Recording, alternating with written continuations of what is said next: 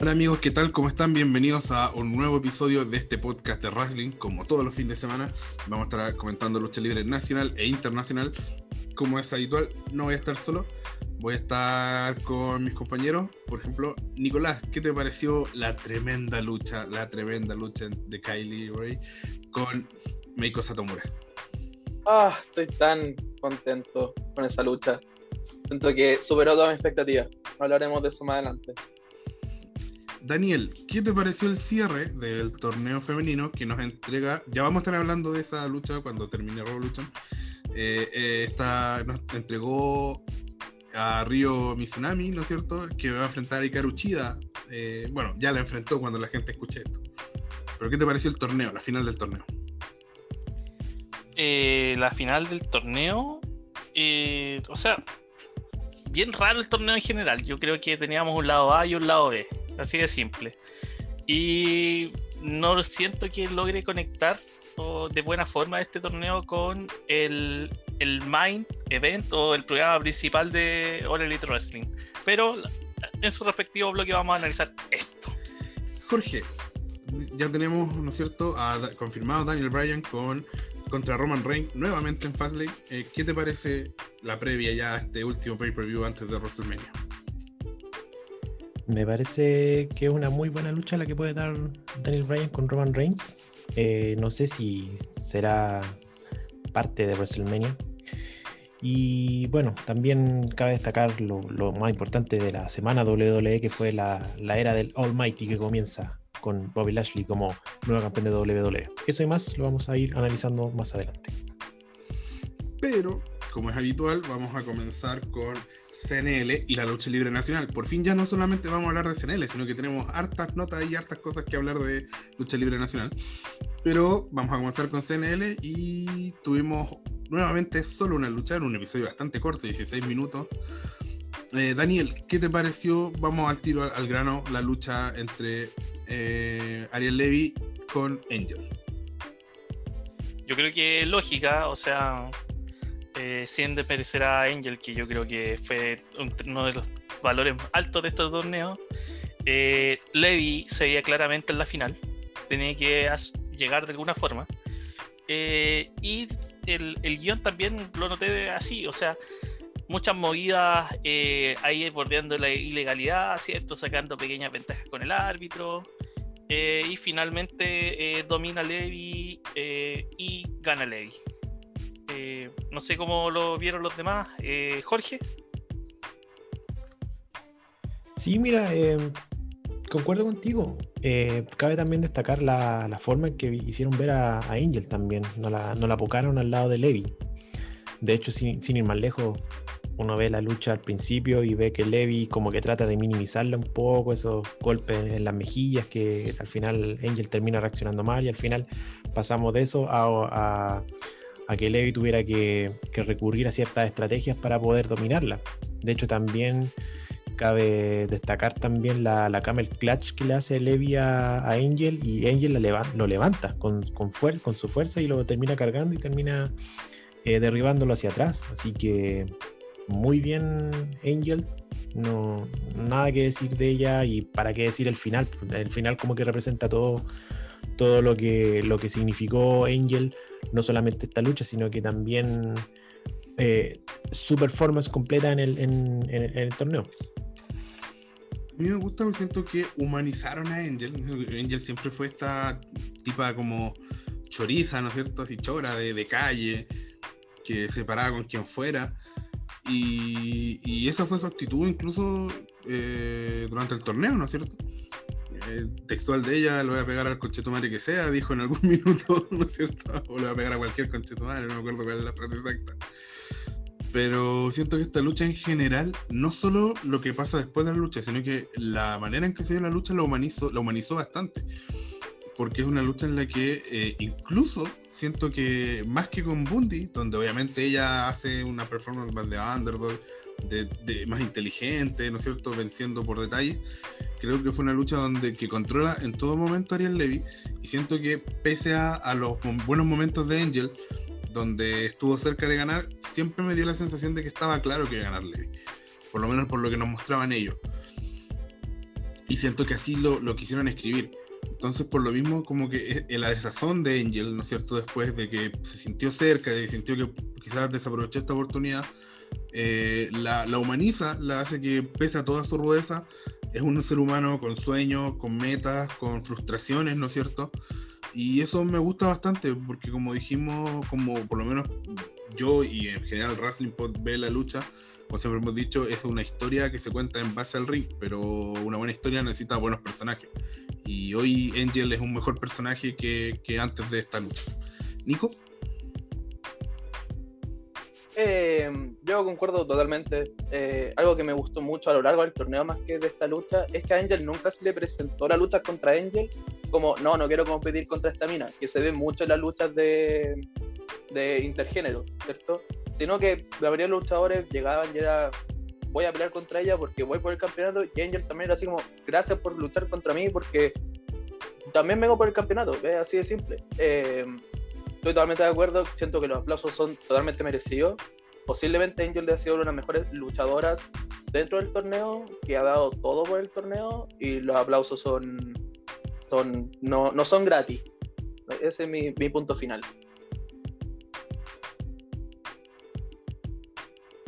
Bueno, eh, obviamente esto ya está terminando este torneo, ¿no es cierto? Quedan cada vez menos episodios. Tenemos en la próxima semana una lucha muy esperada por todos. Eh, engranaje con Taylor Wolf. Y vamos a estar comentando la próxima semana sobre lo que sucede en CNL. Pero eh, sí, Jorge, antes para que vamos pasando el tema.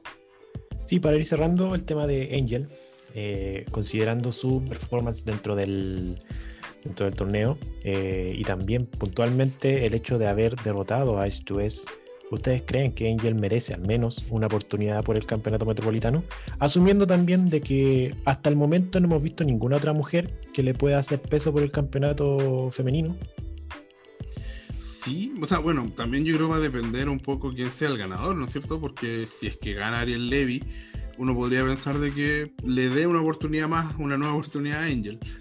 Eh, pero me parecería lógico y podría darse, incluso quizás si es que es, o también Taylor Wolf o, o Engranaje, pero me parece que como, como lo dijimos ahora en el comentario, que Angel siempre se vio a la par de, de, su, de sus rivales y estar entre las semifinales no se siente como que a veces pasa. De hecho, me pasó en el torneo de Elite Wrestling, pero vamos a hablar de eso, de que hay como un luchador que uno sabe que en realidad está ahí porque, porque los, los cuadros hicieron que llegara hasta ahí.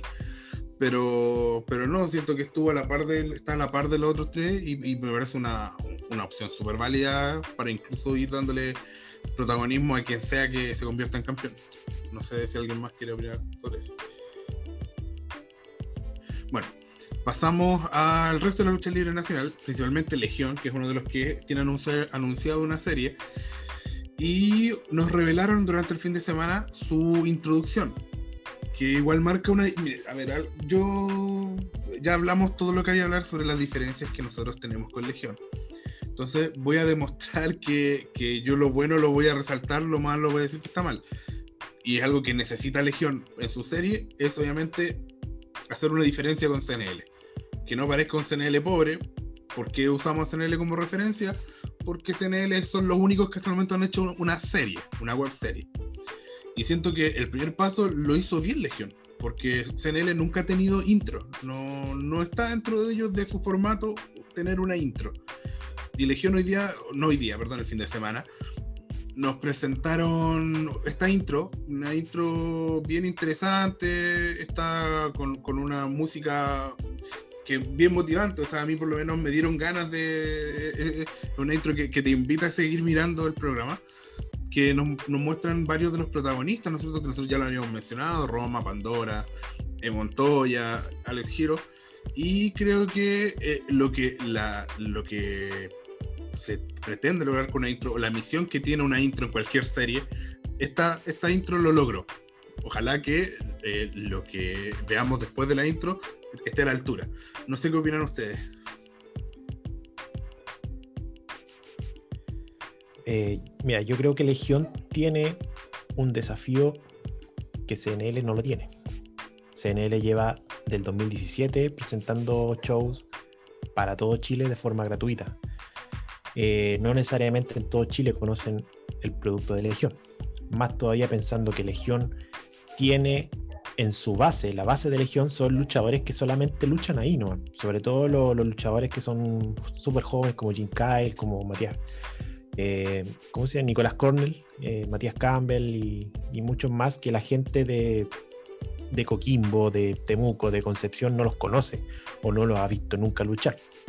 Así que Legión tiene ese desafío de presentar su producto y presentar a sus luchadores más allá de que también eh, consideren en esta, en esta pasada esté, por ejemplo, Roma, que es un gancho más, eh, más global, por así decirlo. Y, yo creo que Legión tiene que apuntar a eso, tiene que apuntar a darse a conocer como producto primero, utilizando todo lo que tenga a su alcance con, esta serie, ya sea con la intro o con gráfica o, o tratar de masificarse más por redes sociales. Nico, ¿tú querías también decir algo? Eh, sí, hay, yo creo que algo importante de las intros de, dentro de la serie, en cualquier serie que sea, es el tema de que te va presentando personajes, aunque sea por los nombres. Recordemos así, por ejemplo, la intro de Friends, por dar un, pequeño ejemplo, te presenta así quién es Ross, quién es Rachel, bla, bla, bla, bla, Y creo que lo lograron con esta intro. O sea, al ojo, uno puede llegar a decir así como, si no conoce de qué trata, puede llegar a decir, me gusta ese luchador. hay que Me voy a ir por ese no sé, por apariencia me gusta y Al menos que visualmente. Algo que la intro logra. Exacto. Y, y la, aplaudo esa legión. Lo he dicho en el podcast pasado, eh, ojalá les vaya bien. Sí. Estoy, estoy expectante, es decirlo. Daniel. Sí, a ver, eh, bueno, como para sintetizar un poquito, coincido con Jorge de que eh, esta es una oportunidad que tiene hoy día Legión y, y, luchadores que no siempre han sido vistos de esta manera para poder tener mayor alcance. Yo creo que, por lo tanto, eh, ojalá no sea un producto mediocre, ¿cierto? A todos nos gustaría que sea un buen producto para que la lucha libre pueda seguir creciendo. Y tomándome de lo que dice el Nico, sí, a mí igual me recordó harto a, a la sitcom noventera. Como que era, sentí que era, como esa onda, así como salvados por la campana, no sé pero en, el buen sentido, ¿ah? yo creo que una, un tema importante es que eh, quizás Legión no deba apuntar al mismo público objetivo que CNL, ya haciendo un símil, no sé, de hace dos o tres años. O sea, pues a ti te decía, no, que cinco luchas es para los que le gusta la lucha más dura y que CNL es para el que le gusta el otro tipo, el lado más de la historia, no sé. Quizás deba apuntar hacia un segmento que no esté cubriendo CNL para poder tener mejor éxito. no sé si se entiende. Sí, ah, pero, mira, en base a eso, primero quiero hacer un apunte. Estoy súper de acuerdo en lo que dicen ustedes de la intro y me parece súper inteligente. Lo mismo que dice Jorge, que sacando a Roma, ninguno de los demás luchadores de Legión es un personaje popular en, la, en Chile a diferencia de Ariel Levy, que todos conocen quién es Ariel Levy, es parte de la cultura pop de este país, de Bundy, ¿no es cierto? Eh, que son los dos principales más conocidos de CNL. Entonces, eh, me parece inteligente parte de ellos, ok, nuestros luchadores no son tan famosos, porque me imagino que quieren apuntar a un público mayor, como está en YouTube, ¿no es cierto? Entonces los presentamos. Me parece muy bien jugado. Pero, eh, y si bien concuerdo quizás con Daniel de que podrían buscar un, público distinto al de CNL, ¿qué público sería ese? Porque ya lo vimos con Cinco Luchas, que era un producto en el ring notable, yo creo las mejores luchas en ring que hemos visto, pero nunca lograron ser masivos, masivos, realmente masivos, claro, eran de los, de los shows que más gente llevaban en la escena chilena pero, pero no, no tuvo esa, a ver, ¿cómo decirlo? Yo no, nunca vi a alguien desconocido que como, oye, ¿estos quiénes son? En, en, Cinco Luchas Clandestinos. Eran, todos eran gente que veías, estuve en otros eventos de lucha que sí me ha pasado con el CNL. O sea, yo fui a eventos CNL donde me encontré con periodistas, me encontré con gente que iba a la televisión, con Álvaro España de los fiscales. o sea, había un, un, un, tema mucho más. Me encontré con un amigo del colegio que nunca supe que le, primera, me enteraba, primera vez que me enteraba que le gustaba la lucha, ¿no es cierto? Entonces, eh, eh, eh, ese, ese aspecto de cinco luchas o ese estilo de cinco luchas siempre fue muy, comillas, hipster, ¿no es cierto? De nicho. Entonces, aquí para, estoy de acuerdo con lo que dice Daniel de, que tiene que apuntar a otro público, pero ¿cuál sería ese público?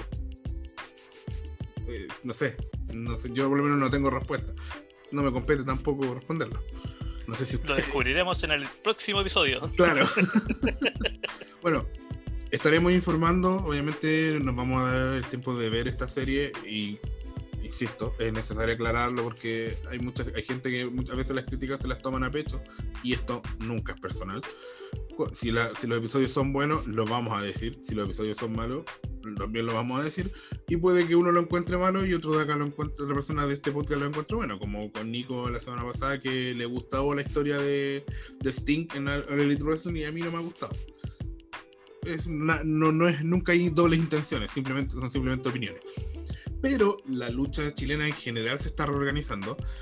Esta semana debería, no lo quiero comprometer, pero esta semana debería salir publicado un avance de en qué está la lucha en el sur de Chile, ¿no es cierto? No quiero comprometer a Daniel, que es quien está escribiendo ese, ese reportaje, pero debería salir esta semana. Pero también tenemos noticias sobre Fénix Lucha Libre en la quinta región, que es la principal promoción de la quinta región, no puedo adelantar mucho porque es información que todavía no está oficializada. Por respeto no, no, no quiero dar como confirmado algo antes que ello, pero va a haber sorpresa. Y, tiene que ver también con lucha libre de manera online, ¿no es cierto? Con series o, con, o, con lucha libre grabada, más que en vivo. Así que cuando ellos lo estén confirmando, nosotros vamos a estar dando más detalles. Así que también, si es que ustedes quieren, ya para terminar con la lucha libre nacional, esta semana, como usted se dará cuenta que hemos hablado de varias, todas estas semanas de varias promociones en Chile, eh, hizo una columna respecto a eso que habla de que la lucha libre, contrario a lo que dice Pedro Pablo, no está muerta. Y está al contrario, está más viva que nunca, con sus errores, con sus defectos, pero está viva. Así que eso es nuestro resumen de la lucha libre nacional. Antes de pasar al siguiente tema, Jorge, tú nos tienes información de Roma. Así es, porque Roma, eh, que ya confirmamos de que, o conversamos de que va a estar en Legión, eh, tiene dos fechas confirmadas para, eh, para su vuelta a Estados Unidos. la primera es el 20 de marzo, va a presentarse en, en, CCW, Coastal Championship Wrestling, donde es la campeona femenina y va a defender el campeonato en una lucha de escaleras frente a la Brava y Marina Tucker, que es la, fue la ex campeona. Esto va a ser, como dije, el 20 de marzo en el evento aniversario. Aniversario, o con el, ahí estilizado con el 17 entre medio, que cumplen 17 años. Y también eh, la última noticia que entregó Roma fue que eh, va a ser parte también de Pro Wrestling 2.0 en la semana WrestleMania Week, en la semana de WrestleMania, en el evento Legends Hand Heroes. La lucha todavía no, no está confirmada, pero Roma va a estar en la semana de WrestleMania. Esto es el 6 de abril. Ya recordemos que WrestleMania va a ser el fin de semana del 10 y 11.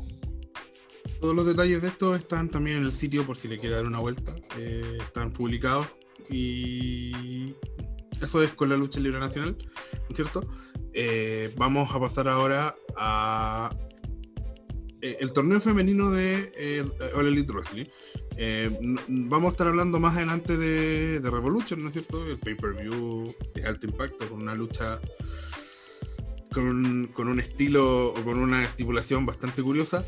Pero vamos a estar hablando primero de este torneo femenino que lo dijimos en su momento, de que era una gran oportunidad, pero que podía transformarse en algo muy bueno o ser un fiasco. Daniel, si tuviéramos que catalogarlo en, una, en blanco-negro, ¿te parece que fue un éxito o fue un fiasco? Yo creo que tenían la oportunidad para elevar el nivel de la división y lo tiraron, no sé si tiraron todo por la borda, pero hay muy poco que rescatar. Creo que son muy pocos los puntos altos de este torneo. Y lo que es peor, yo creo que los pocos puntos altos, hay algunas luchas que a mí me gustaron mucho. Fueron todos en eventos de YouTube, no en, dentro de la programación habitual, la más masiva, que es Dynamite de All Elite Wrestling. Lo que me parece un doble pecado porque ¿cómo vas a construir, cómo vas a potenciar a tus figuras si en realidad las muestras en un público mucho menor que es el público de YouTube? o sea, claro, de partida eh, no lo mostraste en Dynamite, no lo mostraste en, en gran parte de Dark, eh, sino que tenías un tercer programa que eh, llegaba a mucha menos gente, hay que decirlo. Eh, y a su vez, eh, si bien se entendía de que una parte del torneo se desarrollaba en Estados Unidos y una parte del torneo se desarrollaba en Japón, creo que eh, si bien la calidad de las luchas fue más o menos similar, no fue así el, el- lo que envolvía todo esto. O sea, recién estaba revisando la transmisión de hace seis días, seis, siete días, y, no sé, la, calidad de transmisiones en 720 eh, es bien, no sé si llamarlo pobre o mediocre, pero se ve bastante mal en, en general el, el ring que, que tenían en el lado de Japón. Entonces, como producto, no sé qué tan atractivo sea. Mira, vamos a hablar con datos duros. El primer episodio, que fue transmitido en YouTube de este torneo, tuvo 250.000 visitas. Harto menos que la promedio 800.000 espectadores, ¿no es cierto?, que tiene, que tiene Dynamite. Y eso es solamente en Estados Unidos, porque hay mucha más gente que ve Dynamite que no está contado en esa cifra alrededor del mundo, que no está contado en esa cifra de rating de los que vemos norma- habitualmente. En cambio, este de YouTube, esta cifra de 250.000 es toda, es realmente todas las veces que se vio. O sea, no, no hay, eh, eh, es un número mucho menor. Yo creo que tiene que bordear eh, el- en visitas mundiales, tiene que bordear un millón de, de vistas menos, considerando el rating de Estados Unidos más lo que se debe de ver en el extranjero. Y lo peor es que este primer evento, este primer episodio, ¿no es cierto? Que tuvo 250.000 visitas, es el que tuvo más visitas de todo el torneo. De todo. Después fue bajando paulatinamente. Era una clara muestra de que al final la gente se fue desencantando del torneo de lo que es lo que dice eh, Daniel. Entonces, yo no creo que el torneo haya sido horrendo. Para nada. Insisto, tuvo hay, hay una diferencia notable entre Estados Unidos y Japón hubo una- un, un muy poco cariño por la llave japonesa. Pudiendo haber hecho algo mucho mejor, pero lo concreto es que para potenciar nuevas figuras, para el grueso de la gente que ve tu programa, este torneo no sirvió. Y eso es algo, es un dato ineludible, o sea, no hay doble lectura, es un dato preciso. Nico, Eh, yo creo que acá va a surgir una pregunta, eh, ahora que vamos a estar cubriendo el evento. Em, ¿Cuánta gente que va a ver Revolution realmente sabe cuál fue todo el camino de las dos finalistas hacia la final? O sea, ¿cuánta gente realmente le va a importar la final? Creo que eso es mantener esa cifra. O sea, ¿cuánta gente que realmente así como que dice, no, yo estoy esperando el Moxley contra Omega, yo estoy esperando eh, el resto de lucha que está en Revolution? Que realmente digan, ¿sabes qué? Yo estoy esperando con mucha ansia la final del torneo femenino con ese número de cifras, ninguno, casi nadie. la final ya fue, fue en Dynamite este miércoles. Sí. que el- el- la Ah, lucha de Hikaru Chida con Ryo Mizunami. Yo creo que muy poca. ¿Y cuánta gente de- del público masivo de Dynamite realmente conoce a Ryo Mizunami o realmente se emociona porque esté Ryo Mizunami? No lo sé. Yo no creo que no tanto.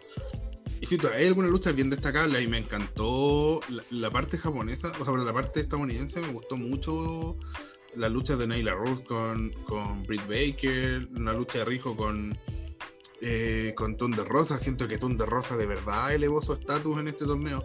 Demostró que tiene pasta como para ser una estrella. Pero todo eso bueno, como dije, queda en nada considerando la muy poca gente que lo vio. Así que no sé. Eh, Daniel, ¿qué opinas tú eh, de, la final? Ya pasando, ¿qué te parece Ryo Mizunami por el lado japonés? Que finalmente es el que se va a enfrentar a Hikaru Chida. ¿Crees que puede vencer a, la campeona Hikaru Chida? La verdad, eh, siento que es una real de transición. ¿Por qué? Porque finalizando la, lucha con Nyla Rose, eh, o sea, se perfiló el tiro como un face versus face. O sea, en ningún momento yo creo que, que sea una rivalidad tan potente. Quizás podamos ver una historia más para largo, no lo sé, porque por lo menos eh, Ryo eh, ya tiene un camino, ya tiene una historia como queramos, ya tiene una historia a través de, de este torneo y, ya, ya puede estar dentro del, ¿cómo llamarlo?, del espectro de, bastante retadoras al título. Yo creo que por ahí puede ser, pero me da la impresión que es eso, que es un, rival de transición. ¿Sabes a qué me recuerda? Al, al Bailey versus Carmela en NXT. Así de buena onda. con, eso, con eso lo dices todo. Bueno, y lo otro es que, qué desaprovechada, qué tremendamente desaprovechada que estuvo Maquito. O sea, la, la chica es, un espectáculo en sí mismo. O sea, entra y, y, lo que a mí, algo que yo rescato mucho y que de verdad siento que es demasiado relevante, yo le doy mucha importancia, que es la expresión facial una de las razones, por ejemplo, porque me carga Yuka Sakazaki, porque tiene siempre la misma cara. Entonces, no, pues no podéis luchar siempre con la misma cara. O sea, si estáis muerto de dolor, tenéis que tener una cara distinta si estáis a punto de ganar. Y hay un momento de Maquito en que en 5 segundos eh, mostró, eh, yo creo que unas 5 caras distintas, lo que sería aproximadamente 4 caras más que las que muestra normalmente Yuka Sakazaki. Eh, que está como una cara de, como de, de rabia, como de enojo, castigando contra las cuerdas a su rival, el árbitro le dice algo, la mira, lo mira con cara de, no me molestes, después pone con una sonrisa y después vuelve a poner la misma cara de odio para seguir atacando a su en las cuerdas. Entonces es notable, o la cantidad de cosas que te dice ella solamente con su gesto es notable. Y además una luchadora muy entretenida. Esa llave, hay un, hay un momento en la lucha de 3 contra 3 que está Emi Sakura haciendo, ¿no cierto?, una llave eh, eh, en el aire, tomando eh, por los brazos y no sé cómo se llama exactamente ese candado, eh, por los pies, y ella como que se deja caer pegándole un cabezazo y es notable, o sea, es, es un momento muy entretenido. Y, y, siento que al final la desaprovecharon, pero, o sea, pues, está bien, a lo mejor no están en sus planes que ganara, pero debió haber tenido más luchas y habría sido mucho más entretenido el torneo porque hubo algunas luchas que derechamente fueron rozando lo ridículo. Daniel. Sí, o sea, bueno, yo lo dije cuando hicimos la, las predicciones de este torneo, digamos. Eh, yo al tiro me subí en la, llamada maquineta. Yo creo que una luchadora bastante entretenida es una potente rockstar dentro de hacia el público gringo. Eh, fuera del deseo, eh, yo creo que, que uno de los personaje más carismático y lo que más le cuesta a las luchadoras japonesas sobre todo. Eso. Y en verdad yo no la conocía, para ser sincero, no sé tanto de lucha japonesa. Y cuando Daniel la, la anticipó su estilo, yo creo que eh, se quedó corto, o sea, es notable, es una tremenda luchadora. Tiene una pasta de estrella y que eso que ella misma cante su entrada es notable. No sé, todo, todo, me gusta todo de Maki, lo encuentro muy buena. Bueno, es que mayor prueba de que este fue desaprovechado que lo que ya dijimos. Hay muy buenas luchas, hay muy buena construcción de parte del lado estadounidense, pero no fueron en Dynamite, por lo que el espectro de gente que se enteró de esto fue mucho menor. Nada que hacer. Nuevamente, el mejor promotor del mundo se equivoca feo con la lucha femenina. La lucha femenina.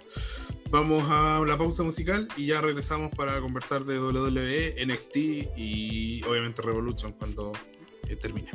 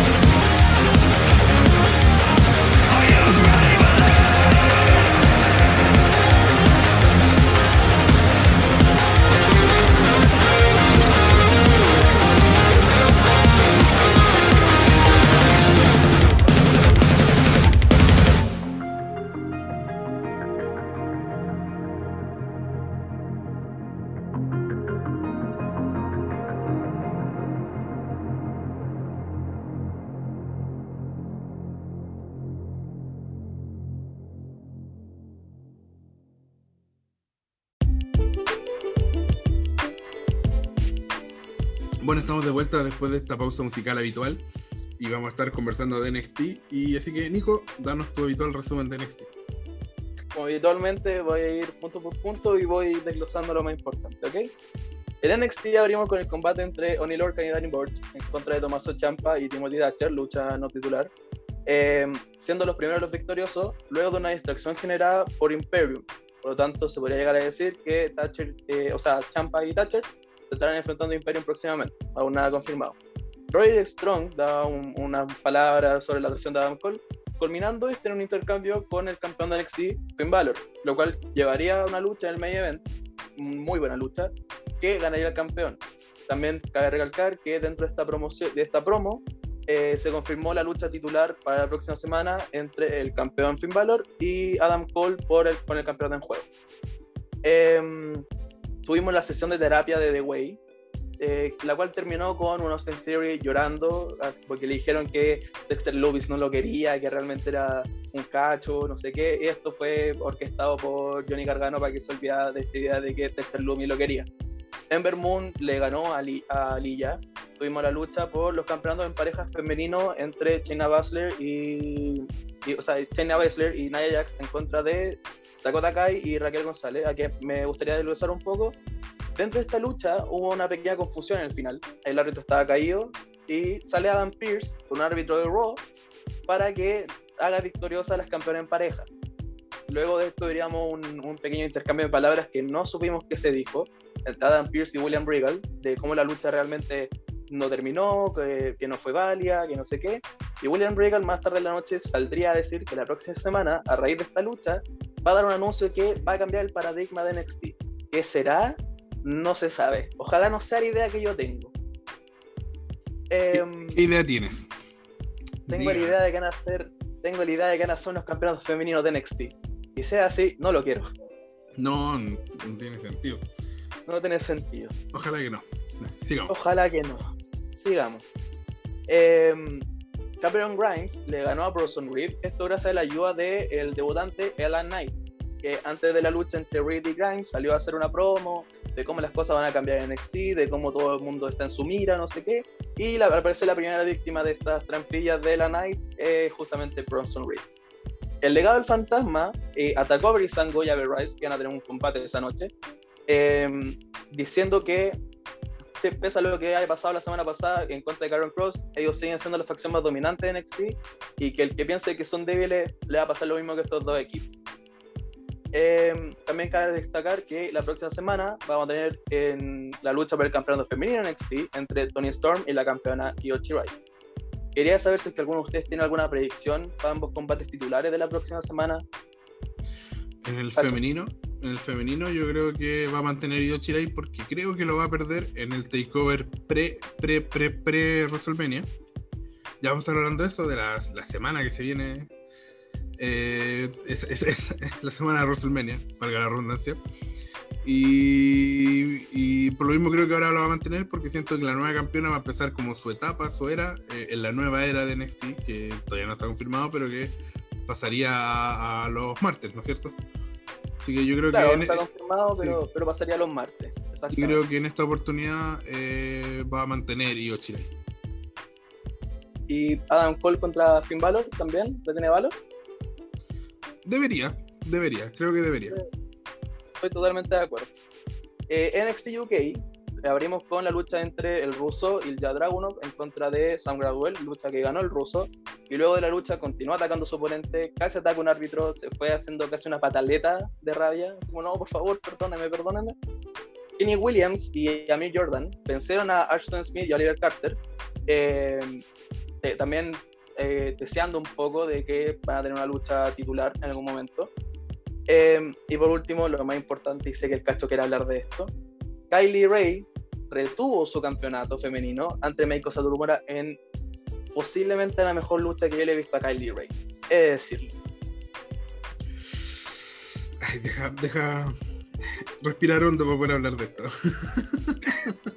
yo, tengo una yo tengo una sola pregunta. ¿Estás triste que perdió Meiko? No, no, porque yo siempre he dicho, cuando las luchas son buenas, cuando lo que te cuentan es entretenido, al final quien gana pasa a segundo plano. No, yo siento que lo, que hizo Meiko Satomura fue notable. Es seca la perdón, la, la señora. No, es seca, seca.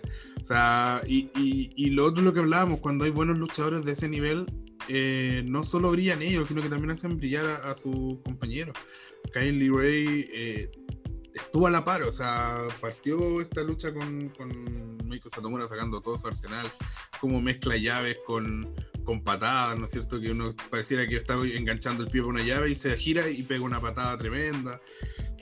Y, todo, y todos sus movimientos que se ven bien conectados, no se ve ninguno como pareciera, o sea, ninguno se ve actuado, o sea, es notable.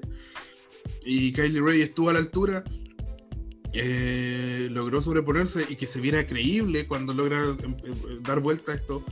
Y sobre el final tuvo su momento Meiko Satomura, pero nos dejaron claro que iba, yo siento que por lo menos así lo vi yo, de que la ganadora iba a ser Kylie Ray. Y estuvo bien porque, o sea, que se ha puesto de moda un final que lo encuentro bien absurdo, lo he visto en varios lados, que es como la, la que va a ganar o quien vaya a ganar, eh, si es que una lucha masculina, hace un finisher o movimiento de firma, eh, la otra persona se libra, el oponente, y a lo que esto responde con un nuevo movimiento de firma y ahí sí gana. Digo, para eso, ¿por qué no ganó en el primer finisher? ¿Para qué? ¿Para qué lo alargaste si en realidad no mostraste nada más? Y siento que esta lucha no tuvo eso, porque que de verdad Kylie Ray ganó cuando tenía que ganar. Y, y nada, o sea, luchaza, nada, nada más que decir. Tremenda lucha. Sí, yo estoy totalmente de acuerdo. Siento que el tema de los finishers dentro de esta lucha eh, tuvo mucho que ver porque por más que Meiko conectó muchas veces su Dead Valley Driver, eh, muchas veces Kylie se corría de, no me acuerdo el nombre del movimiento, está que es como una patada, así como, como de látigo que hace Meiko, que lo tuvo como finisher en el UK. Eh, muchas veces cuando le iba a conectar, Kelly se corría. Lo, el mismo tema pasaba con Kelly, cuando iba a conectar el Goribon, eh, Meiko se salía. Entonces, iban eh, probando un poco esto de cuando conecten el finisher pasa el final. Es algo que me gustó mucho. Para finalizar en NXT UK, eh, la próxima semana Tyler Bate se va a estar enfrentando a Dave Mastiff en una lucha de regla Hearty Cup. Y eh, Williams y Jordan se va a estar enfrentando a Morgan Webster y a Mark Andrews eh, en una lucha de equipo. Antes de que cerremos UK, Daniel quería decir algo. Sí, te iba a decir de que indudablemente ninguna lucha de Meiko Satomura yo le he visto que sea mala, ¿cachai? Eh, siento que si bien fue una lucha completa, de hecho las luchas que, que, más me gustan a mí no son de que tengan tan grandes spots, sino que me gusta harto el tema del llaveo y se notó bastante en, en, este, en este embate. Eh, creo que más que más que ser así como la gran lucha de, de, la semana o de la temporada, era una lucha que necesitaba el reinado de Kylie Ray, porque se ha conversado harto en las redes sociales de que claro que es una de las campeonas más longevas que lleva la empresa, pero el año, el año pasado prácticamente no defendió. Entonces necesitaba un rival de peso para eh, hacer sentir importante el título o que valga o que valga el título. ¿ya? Ahora, si yo hago un paralelismo ya saliendo un poco de lo que es NXT UK, eh, no creo que haya sido el mejor Kylie Ray versus eh, Meiko Satomura porque hace dos años tuvieron una lucha fantástica. Eh, yo creo que la rivalidad da para más. Eso. Ojalá así sea. Eh, si no me equivoco, estamos hablando de la lucha de Progress, ¿no? Corrígeme si me equivoco. No, no, no, de, de Eve. Ah, ok, para mí. Que Progress también tuvo una lucha muy buena. Eh, y sí, yo estoy totalmente de acuerdo. Creo que esa rivalidad da para mucho más. Eh, que Meiko llegue diciéndole, ya, pero es que yo quiero campeonato. Así que dámelo de nuevo. Quiero esa lucha de nuevo. Eh, totalmente de acuerdo. Yo creo que debería, o sea, voy a un poco no estar de acuerdo con Daniel. Pero yo siento que la siguiente lucha de Meiko Satomura con Kylie Ray debería ser un poquito más larga en el tiempo y debería ser para ganar. Siento que Meiko Satomura es una tremenda luchadora, pero por lo mismo tiene que empezar a tener hartas victorias. Y para eso tiene que hacer un recorrido con el resto de luchadoras de NXT UK. Creo yo, obviamente una, una opinión mía. No sé qué iban a querer hacer ellos.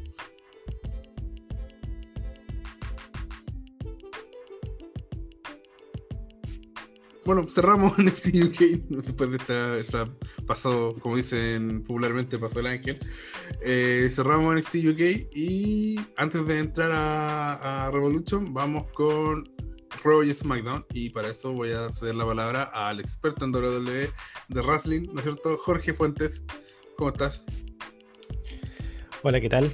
¿Cómo estamos? Eh, bueno, como ya está, como ya adelantamos en el, en el avance, eh, lo más importante que sucedió esta, esta semana en WWE fue Bobby Lashley, nuevo campeón de WWE. Claro que le costó, el Miss eh, dilató la situación hasta durante las 3 horas del, programa. cabe consignar que se realizaron tres intentos de lucha. Ya la primera lucha se realizó al, al fin de la primera hora todo esto también eh, un poco enfatizado con cuentas regresivas, como asumiendo de que lo que, lo que venía era, era muy importante. Y el Miss aquí no se presenta en la lucha y, podemos, decir, podemos decir que estaba con el cagazo, ¿no es cierto? literalmente. Eh, adució, adujo, adujo problemas eh, estomacales y, y tiró la excusa de no presentarse a la lucha. Bobby Lashley salió a buscarlo y ahí Adam Pearce dijo que se tenía que presentar sí o sí en la lucha. Se reinició la cuenta regresiva por una hora más y al final de la segunda hora vino nuevamente el segundo intento de lucha en donde Miz se presenta y lanza una promo en donde trata de como de la situación para WrestleMania porque Bobby Lashley es un luchador que necesita su oportunidad, prepararse bien y que él merece la oportunidad en, un escenario grande y, van a tener tiempo para prepararse y esto quedó en nada, la lucha se tiene que dar Apenas sonó el campanazo, el Miz salió, apescó su cinturón y salió corriendo. El Miz pierde por count out, pero sigue siendo campeón de WWE. Aquí llega Shane McMahon a resolver un poco la situación, a poner paños fríos en la situación y decirle a Bobby Lashley que si, em, si el Miz volviera a no presentarse al, al tercer intento de lucha que ya iba a hacer en el main event, eh, iba a ser despojado del título y, se lo iban a entregar a, a Bobby Lashley se dio la lucha al final del evento, nuevamente otra cuenta regresiva que contó hasta el final del, programa. Y se dio la lucha y Shane McMahon, para asegurarse de que el Miz no arrancara de nuevo, eh, pactó una lucha Lumberjack, una lucha con leñadores y trajo al, gran parte del roster de, de para eh, rodear el ring.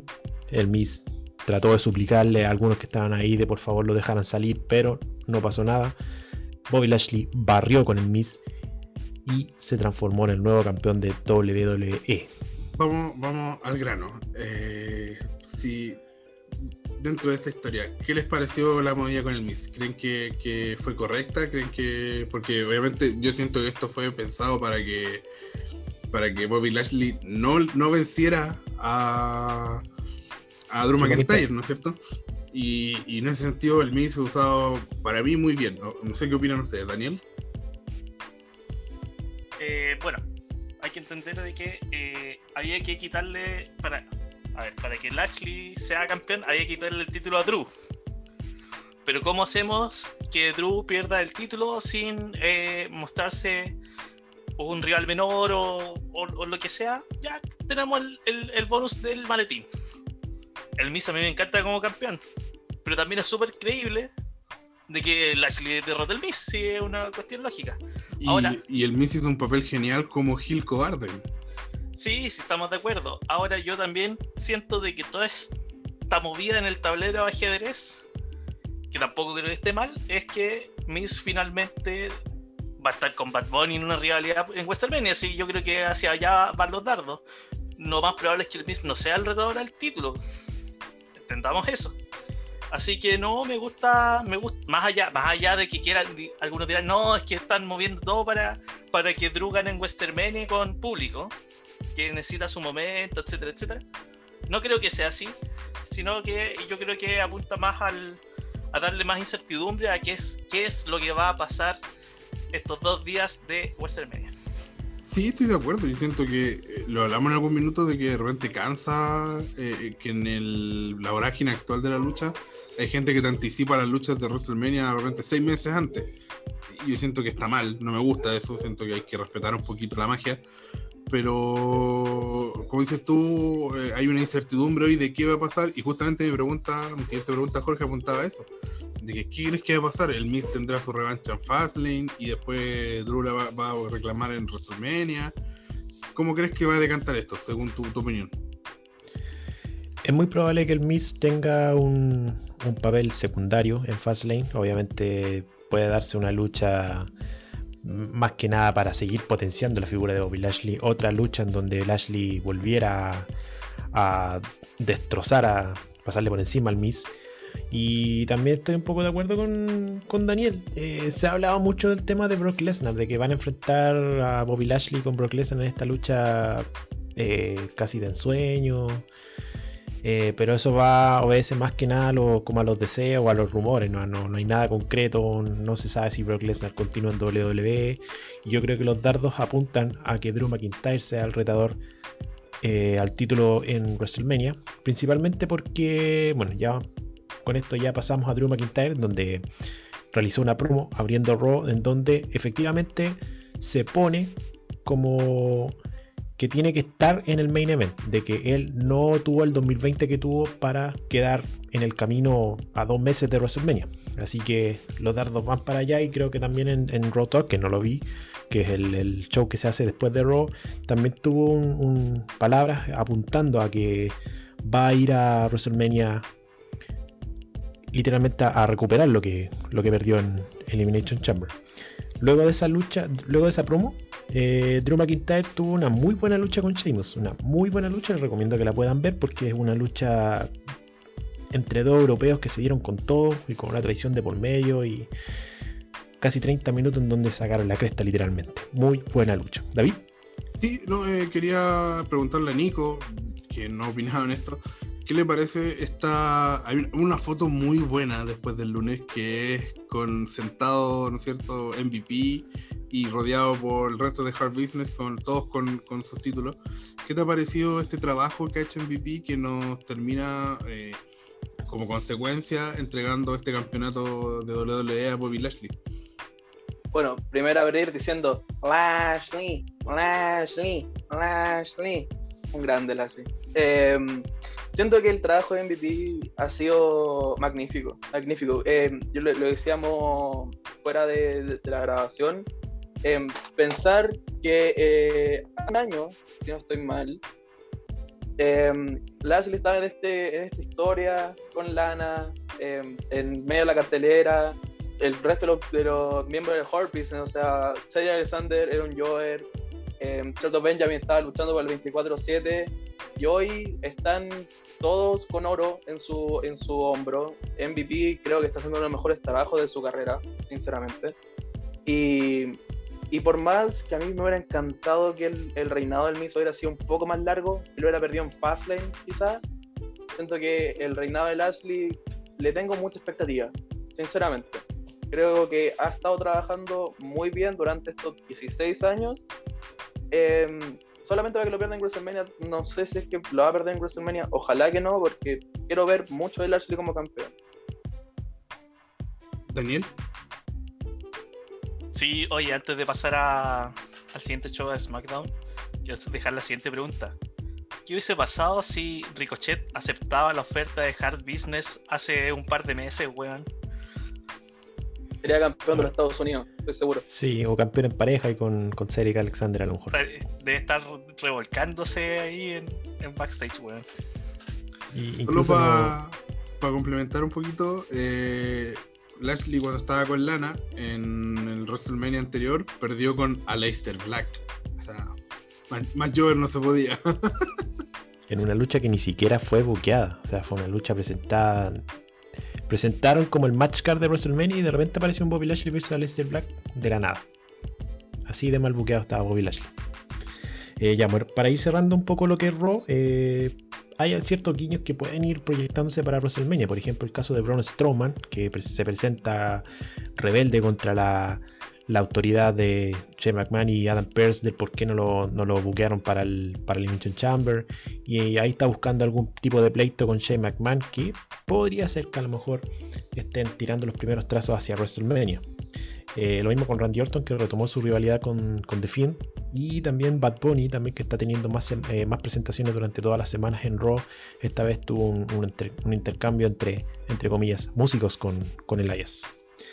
Pasamos a SmackDown, donde el, el plato principal fue eh, el triunfo de Daniel Bryan contra Jey Uso en una lucha de escaleras, perdón, una lucha de jaula, jaula de acero, perdón, que le valió a Daniel Bryan ser el retador para el campeonato universal de Roman Reigns en Fast Lane. Nuevamente, nuevamente, esta misma lucha que tuvimos el 2015, si no me equivoco, ¿no? 2015, sí. Sí, que bueno, nada, o sea, Daniel Bryan es un tremendo crack, es una persona que hace lucir, así que me encuentro que está súper bien que lo utilicen como transición. Eh, y también es un luchador que no pone trabas en, entender que tiene que luchar para, para, el lucimiento de otro. Así que, de hecho, creo que ese 2015 cuando estaba bien entre, dicho la lucha de Roman Reigns con Brock Lesnar, eh, siento que le dio un poquito más de credibilidad a Roman Reigns esa lucha con Daniel Bryan. Fue muy buena. Así que, nada, me parece bien, un, lindo déjà vu. Claro, y además que está como en la parte final de su carrera, Daniel Bryan también. Eh, es muy poco lo que se le puede, quizás algún reinado como para ir cerrando su, carrera a lo grande o como lo merece. Eh, bueno, también Daniel Bryan se vio un poco más ambicioso respecto a tanto en las promos como en, su actitud o como lo, que lo lleva a, pedir esta lucha y, ganarla principalmente. Así que vamos a tener esta lucha entre Roman Reigns y Daniel Bryan por el campeonato universal en Fast Lane. También hay otra lucha eh, confirmada para el evento que se desarrolla este 21 de marzo, que es la revancha por el campeonato femenino en parejas entre Nia Jax y Shayna Baszler, que van a defender ante nuevamente Sasha Banks y Bianca Belair. Tuvieron ahí un, mano a mano Bianca Belair con eh, Shayna Baszler. Y no sé, eh, les quiero pedir la opinión. ¿Qué, podría pasar aquí con tratando de juntar a, a China y a. Perdón, a Bianca y a Sasha Banks que ya están firmadas para WrestleMania? Quería preguntarle, quería preguntarle a Nico, que, que está la mano. Eh, ¿Cuándo cree que él, él, cuándo crees tú, Nico, que iba a comenzar el feudo entre Bianca Belair y, Sacha Banks. Ojalá sea en Fastlane. Ojalá se agarren, se agarren bien a, en el buen chileno, bien a combo. Em, por, por así, no sé, que pierdan por culpa de Sacha o que pierdan por culpa de Bianca y, y, el feudo, porque ya no, no hay rivalidad, o sea, estamos a cuánto, estamos como un mes, más o menos de, un poco más de un mes de WrestleMania y no ha habido rivalidad con, con otros feudos, que por ejemplo el Orton contra, contra Bray Wyatt, que el feudo se ha extendido durante a lo largo del año, y acá ni siquiera ha tenido un mes de rivalidad. Entonces estoy sumamente decepcionado, sinceramente. Sí, como acotación, eh, creo que ese es uno de los problemas del face contra face. O sea, lo, lo dije hace, hace unos minutos atrás pero aquí necesitamos una contraposición. Ahora, ¿qué sería lo natural? ¿Quién creen ustedes que debe hacer el que tome el rol de villano en esta realidad? Yo Me imagino que Sasha. Yo creo que o sea, es, un papel que se le da natural. Yo creo que ese es como el, el naipe seguro, ¿cierto? Pero ¿y si nos sorprenden? Y si nos sorprenden y son los roles al revés. A mí me encantaría ver una Bianca Hill podría ser, pero yo siento que eh, está todo cocinado para que sea como el ascenso de Bailey en, en Takeover Brooklyn. Que Sacha toma una actitud bastante heel dentro de la lucha, pero cuando termina el combate la abraza y la felicita como si nada. O sea que, en el fondo que dentro del combate toma esta actitud más, más desafiante. Y porque creo que, que la lógica te indica que es Bianca la que tiene que como ascender, ¿no es cierto? Es la que va como de abajo, es la que tiene que tener su primera gran victoria y, en ese sentido, generalmente en ese tipo de casos se trata de que ella tenga el favor del público. No, puede que pase lo que dice Daniel, no lo sé, pero según yo creo que va a ser algo similar a lo que pasó en aquella histórica noche en Brooklyn un poco respondiendo a la pregunta de cómo podrían eh, iniciar una rivalidad Sacha con Bianca, al mismo tiempo yo trato de entender un poco la presencia de Reginald, el sommelier de Carmela, o ex sommelier de Carmela, según lo he visto en SmackDown, que de alguna forma está presente y no se sabe por qué. Eh, bueno, en, la lucha que tuvieron con, con eh, eh, Bianca Belair se molestó con Sacha porque Reginald está ahí por Sacha. Así que puede ser. Si, si está metido en esta, en esta historia sin tener pito que tocar, yo creo que es porque va a tener a lo mejor algún rol preponderante en la rivalidad entre Sacha y, Bianca. A lo mejor por ahí van, los tiros por el lado de Reynald. Que dicho sea, de paso, eh, Nico. No, eh, quería, solamente quería acotar que también Naya Jax lo, encuentra bastante guapo a, a Reginald. Estuvieron ahí un, un, poco de palabras que hicieron en el SmackDown. No sé cuál es el gusto de la señora, no sé el gusto de mi amiga, pero para gustos colores. Ya que Sacha lo mandó a la Friendzone, ahí tiene para consolarse con, con Ajax. Yo igual lo encuentro guapo. Es guapo, eh, es carismático también, pero no tiene, no, no, ojalá con un poquito menos de protagonismo en una lucha netamente femenina. Y para cerrar, a modo de comentario nomás, Apolo Cruz, que ya lo, comentaron en el podcast pasado, eh, ha incorporado un poco más de elementos de Nigeria en su personaje. Eh, cambió el tema de entrada, le pusieron como una especie de remix con, con sonidos eh, más africanos y entró con una lanza y con dos guardias militares de, la, de la realeza de Nigeria, donde dice ser ahora este nuevo Apolo Cruz. Y que Em, demandó una nueva oportunidad por el campeonato intercontinental frente a B. Así que puede tener un futuro este nuevo Apollo Cruz. Eso, eso ha sido como lo más importante de Raw y SmackDown. Obviamente eh, los dos. Jorge, corrígeme si me equivoco. Charlotte eh, pidió una oportunidad por el título femenino en Raw, ¿cierto? Así es. Contra ¿Tú crees, que, tú crees que se vaya a dar a Fastlane? ¿O que ya lo confirmaron para Fastlane? de momento no ha sido confirmado, ya que recordemos que a lo mejor eh, yo creo que el campeonato de femenino de Raw está un poco eh, se está rehaciendo de nuevo porque recordemos que eh, muchos portales dieron por ganadora a Lacey Evans antes de que ella anunciara su embarazo, así que yo creo que los, los planes por el campeonato femenino de Raw están siendo yo creo reescritos y es muy probable que a lo mejor Sacha Banks eh, se enfrente, perdón, eh, Charlotte Flair se enfrente a Asuka por el campeonato de Raw, ya sea en Fastlane o en WrestleMania. Así que yo creo que eso está como en reescribiéndose. Bueno, con eso cerramos entonces todo lo que tiene que ver con WWE y pasamos a Revolution.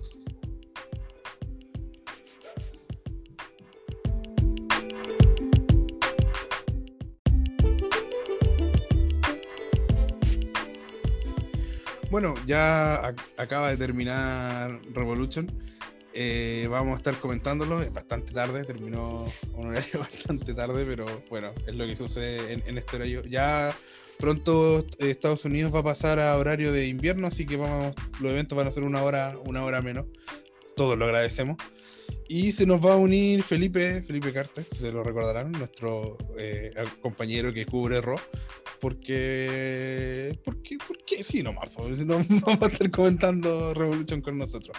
Y vamos de entrada, o sea, normalmente yo no soy de comentar los buy-in, o que son lo equivalente a los pre-show, ¿no es cierto? Buy-in, perdón, perdón mi inglés, pero creo que este lo amerita, ¿no es cierto, Nico? Nico, cuéntanos por qué amerita contar este buy-in porque acá en Racing estamos todos arriba de la maquineta. Volvió Maquillito, nuestra diosa. Sí, muy buena. Mira, sé que al final yo siento que es una muy buena jugada, a pesar de que al principio, a ver, no me gustó mucho el torneo femenino, pero siento que respecto a Maquillito fue una inteligente jugada. Porque de verdad yo por lo menos no me la esperaba. Así que, bueno, fue una, para los que no sepan, fue una lucha en pareja, ¿no es cierto? Eh, Britt Baker se iba a enfrentar con Rebel, a Rijo y Thunder Rosa, a minutos antes de comenzar el show. Nos cuentan que Rebel no tiene el permiso del doctor para participar y hay una participante sorpresa que resulta ser Maquito. Felipe, ¿qué te pareció la lucha? Me pareció una lucha más bien estándar de la que podríamos estar acostumbrados, pero es porque por supuesto que Maki se lleva toda la, toda la luz, toda, todos los, los, ojos, se lleva todo lo- toda la atención. eh, se roba la película, eh, Maquito, sin duda. Entonces, como que por lo menos yo siento que la gran mayoría nos concentramos mucho más en eso que en la lucha en sí, que estuvo, estuvo ahí, fue una lucha, pero eh, Ito- Ito-chan fue sin duda la estrella y eh, concuerdo contigo, fue la decisión inteligente de la porque si no se avivaban con, con, su, con su firma, eh, otra compañía se le iba a levantar rápidamente.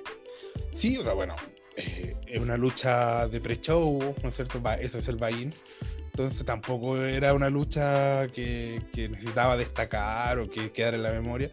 Fue una lucha, como dices tú, para presentar a Maquito. Nos, nos mostraron todos sus chiches, todas sus gracias. Ese cabezazo que a mí me encanta.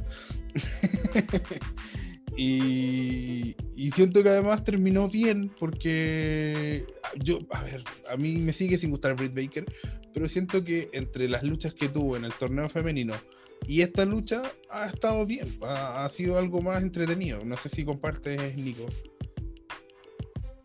Sí, totalmente, totalmente. Yo tampoco soy fanático de Britt Baker. eh, es más, me carga Britt Baker. pero, pero sí, ha estado mejorando muy mucho a nivel luchístico. Y, y también cabe recalcar, para seguir un poco el tema de Maquito, que este miércoles va a estar luchando en Dynamite. No estoy mal. Sí, bueno, vamos a ir a eso más adelante. Pero eso fue una lucha para presentar a Maquito. Gana, ganan la- las villanas, ¿no es cierto? Porque Rebel usa su muleta para castigar a Thunder Rosa. Y ya en el show principal comenzamos al tiro con una lucha bien importante, por lo menos yo la consideraba importante la cartelera, que era los John contra, el Linear Circle. Es una lucha que siento que fue bien buqueada, ¿no es cierto? Que los John Box usaron muy bien este este de, de, de hacerlo personal debido al ataque a su padre, ¿no es cierto? Y, y es una buena victoria de los John Box, aunque a mí siento que, que, no sé, como que se gasta un equipo muy importante. Siento que Jericho con, con MJF pudo haber sido aprovechado mejor.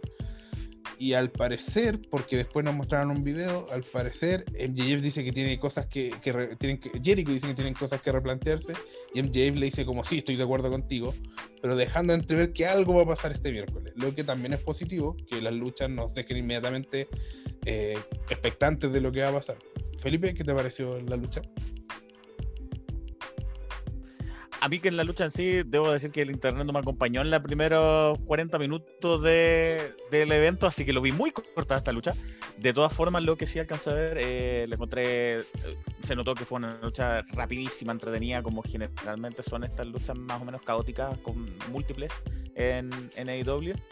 Em, y también creo que lo de Inner Circle em, va a traer cola, bueno, claramente porque el miércoles eh, ya anunciaron que que algo va a pasar con ellos. eh, eh, desde la inclusión de MJF que vienen tramando algo, desde que salió Sammy Guevara, eh, con, con todo lo que siento yo, la gran mayoría de los, de los fanáticos estamos pidiendo que es realce más el tag team real que tienen ahí, que son So- Santana y Ortiz. eh, siento que por ahí puede, puede ir la mano eh, y es interesante lo que pasa, pero más allá de eso, eh, me pareció, me, me quedé contento con la, con la victoria de- del Triángulo de la Muerte, de Fénix y Pac, que también siento que sí que son reales los rumores de, de que vienen los cinturones de tríos. em, siento que ellos debiesen ser los, los primeros campeones de tríos junto con, con Penta, claro. No sé, no sabemos qué tan real sea ese rumor, pero me gustaría que fueran ellos. Bueno, nos pasamos a la segunda lucha en el comentario, lo que está bien, no, es una, una crítica. Eh, y sí, estoy de acuerdo contigo. Bueno, por lo que nos están contando, parece que va a haber tres programas de, de All Elite Wrestling. Y tiene sentido que haya más cinturones, porque hasta el momento en Dark se lucha por pasión a la lucha nomás. No hay todavía como un motivo por qué luchar en Dark. Entonces por ahí ir, ir, ir- ir Y hay dejando- muchos equipos, muchas facciones además. Sí, sin duda. Y estoy de acuerdo contigo, siento que Santana y Ortiz son buenísimos, son tipos muy entretenidos. Y a mí por lo menos la historia del Inner Circle me ha entretenido mucho. Siento que eh, hay que entender que eh, esto es, es- es un show televisivo y aparte de buena lucha también tenéis que tener eh, ahí algo para contar que, que, que te entretenga, que no solo te, te haga decir, oh, mansa movida, que tremenda movida. Y en ese sentido creo que MJF y Chris Jericho lo han hecho muy bien. Son dos de los luchadores más carismáticos del mundo entero, ¿no es cierto? Quizás con Nakamura, que no lo hemos podido ver en WWE, pero que es un luchador que en NXT se mostraba muy carismático. O sea, es, no, no solo en NXT, es un luchador muy carismático. Y, y nada, pues quiero, solo el miércoles estoy de verdad con muchas ansias de, de ver este qué va, a qué va a pasar con el Circle. Nico, eh, ¿alguna reflexión final y que pasamos a la siguiente lucha al tiro? Yo solamente tengo un problema con esta lucha. A mí me encantó la lucha. Siento que ambos equipos tuvieron muy buena química. Pero yo solamente tengo un problema con esta lucha. Y es que no salió Sammy Guevara. Si me venís contando semana tras semana que cómo Sammy Guevara se va, la disputa entre Guevara con el Inner Circle, eh, cómo Sammy en algún momento le dijo a Jericho así como de te van a arrepentir. Yo sinceramente creo que este era el momento de que Guevara apareciera y les costara la, oportunidad titular, es mi opinión. Yo juraba que iba a aparecer Guevara para que los Bomb- pa' que los Bucks retuvieran y no pasó. Sí, yo también pensaba, pero es que ¿sabéis lo que pasa? Yo siento que a Sammy Guevara lo van a promocionar como face. De hecho, lo lógico es que después de esto haya quedado como face. Y si tú lo pensáis, en sí Jericho todavía no le ha hecho nada a Guevara. No hay motivo para que, o sea, Guevara decida irse porque ya el asunto no da más, pero todavía no hay un conflicto con Jericho. Entonces, si Guevara eh, aparecía por ahí, habría sido como un poco contraproducente de que de esta nueva faceta de Face, siento yo, buscándole la quinta pata al gato en realidad. Pero creo que por- porque en realidad sí quería que pasara lo que decís tú, pero buscando quizás por qué no, por qué no, o, o qué habrán pensado para decir, no, sabes que todavía no. Pero bueno, eh, yo creo que el feudo tiene que ser con Guevara y me gusta porque siento que Jericho eh, ha hecho un gran trabajo en All Elite Wrestling. Yo siempre he dicho que es el alma de All Elite Wrestling y ha elevado a, a- Por más que le tire, le, palo semana por medio a WWE. no, pero Pero, pero eso está bien, es parte de. Mira, Está más allá de si yo estoy de acuerdo o no con sus opiniones, que hay veces que encuentro que algunos son muy innecesarios, él en el show es el alma de la Elite Wrestling. Fue el primer Sí, campeón, totalmente de acuerdo. fue el primer campeón, fue el que posicionó el campeonato, eh, elevó muy bien a Moxley en su momento, elevó muy bien a Cassidy, a Orange Cassidy, está elevando a, a MJF, lleva todo el tiempo elevando a Sammy Guevara y me imagino que eso va a continuar. Entonces, de verdad, yo me saco el sombrero por Jericho. Y bueno, la siguiente lucha fue una lucha que, eh, a ver, me gustó mucho el final de la lucha, pero fue una lucha que eh, terminó muy arriba, pero que tuvo, la verdad, eh, 20 minutos de más. O sea, es una lucha de relleno, lo siento, pero es lo que es. No puede durarte 27 minutos, no puede ser Larga, sí. demasiado. O sea. eh, y, y es lo otro que hablamos de algo que, que WWE viene haciendo muy mal. Que para todos los WrestleMania siempre hace estas luchas que en realidad para que todos aparezcan aunque sea un poco. Es como, no, pues mijo, hay que, hay que, ¿sabe qué? Usted este año no gravitó, lo siento, pero no aparece nomás. Y, y Wrestling está haciendo lo mismo que al final, porque, a ver, hay equipos que obviamente tenían que estar, pero hubo otros equipos que era como, pucha, ya que no tienen minutos, entren en esta lucha. Entonces, no, pues, no, no, no, es el- no es la forma. Me siento que es un poco faltarle el respeto al televidente. Felipe, que esa es una problemática bien real, la que estás apuntando, eh, y tiene mucho que ver con lo que comentábamos recién, que hay muchos equipos, muchas facciones, muchos equipos. Dark Order estaba tres veces eh, representado con tres distintos equipos. Eh, et- Sí. Entonces, eh, eso, eso es una problemática que se está dando al tener tanto equipo, una división en equipo tan sobrecargada, que se hace necesario tener uno, en este caso, como comentábamos, de tríos. No sé cómo, de nuevo, si es que va a ser, qué tan real sea o qué tan próximo estemos a eso, pero tú- los equipos en sí son bien entretenidos, pero son muchos y se hace muy larga este tipo de cosas. Y, y hay muchos de estos equipos que aparecieron en esta lucha que son para Dark nomás. No son Sí, para verdad. pay-per-view.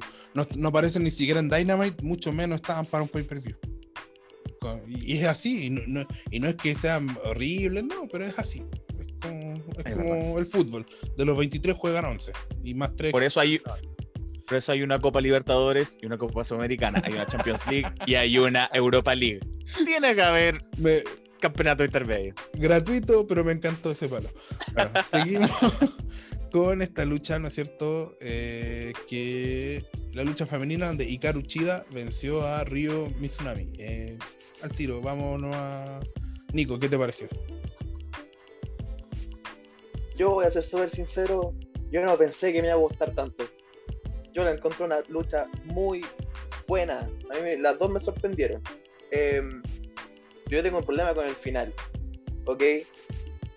Pues para aclarar, en el final aparece Britt Baker, aparece Nyla Rose, aparece Maquito, aparece Thunder Rosa y se genera un, un pequeño combate eh, después de la lucha. que- y, y si hacen todo esto, yo no entiendo para qué fue el torneo. Sinceramente, si al final la voy a tirar toda a la parrilla, ¿para qué hiciste el torneo? Sé que estoy de acuerdo contigo y de hecho eso es lo que iba a comentar. Bueno, primero, no me gustó el final. A veces encontré que fue una muy buena lucha y es lo que hablábamos temprano. Eh, de que. ¿Te acordáis que te dije que lo que me gustó mucho de la lucha de la señora con Kylie Ray? Que está como muy de moda este final que es como finisher, eh, no me resulta, lo vuelvo a hacer, no me resulta, lo vuelvo a hacer. Y es como, Sí, lo, recuerdo, lo recuerdo. Pudiste haberlo terminado en el primer finisher y te ahorraba y bueno, ¿y ¿por qué esa necesidad de...? Y, eh, claro, a veces lo entiendo cuando es una luchadora muy potente que necesita muchos muchos movimientos como para... Pero a veces siento que está muy desgastado el último tiempo. Y me pasó eso con esto. Siento que, que eh, después del primer finisher, en el final, cuando Ryo Mizunami se libra de la cuenta, eh, los demás estuvieron de más, como que era mejor que se cerrara ahí, ¿cachai? Sea, no, no me gusta. Es un, alguien puede decir, ¿sabes que no? En realidad sí me gusta, está bien, ¿eh? son opiniones. A mí en lo personal, ese tipo de cierre de las luchas no me gusta y siento que All Elite Wrestling la está usando demasiado. Y lo que decís tú, estoy de acuerdo, o sea, no me parece mal que todo esto de cantar una lucha 3 contra 3, ¿cachai? Porque eh, hay luchadoras que están muy over. Eh, al menos para mí lo que, lo que veo, no sé si para la, gente o el grueso de la gente. Entonces por ahí una lucha 3 contra 3 sirve como para mostrarla a todas.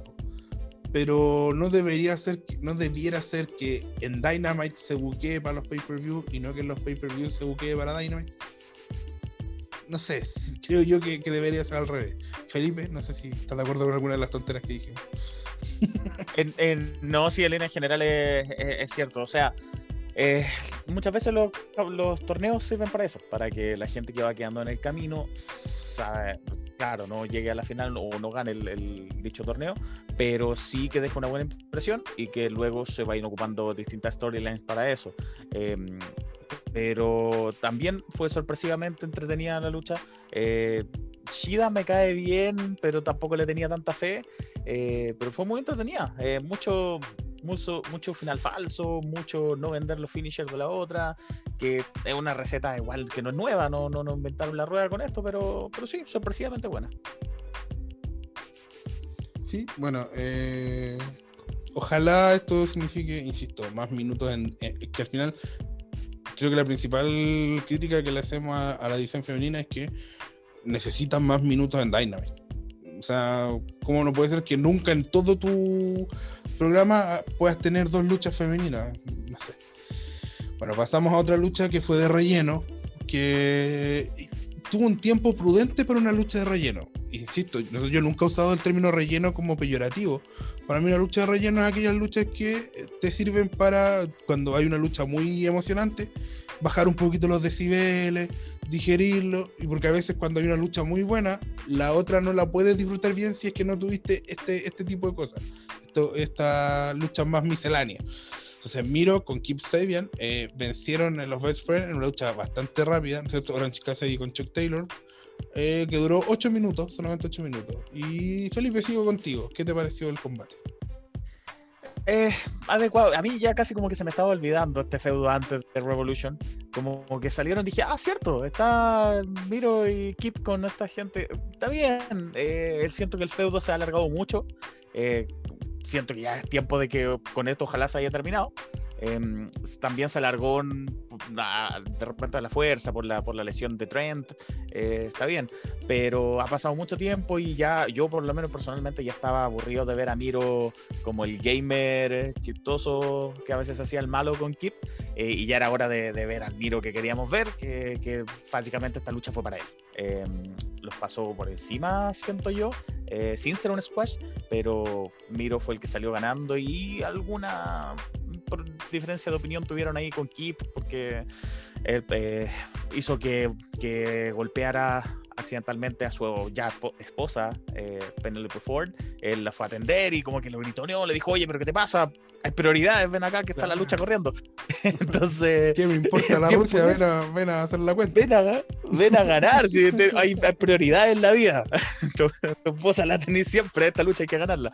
Eh, entonces, tal vez eso pase algo, pero me alegro de que este feudo haya terminado, espero que sea así, y que miro, yo por mí, que tenerlos solo, sin, sin keep siento yo.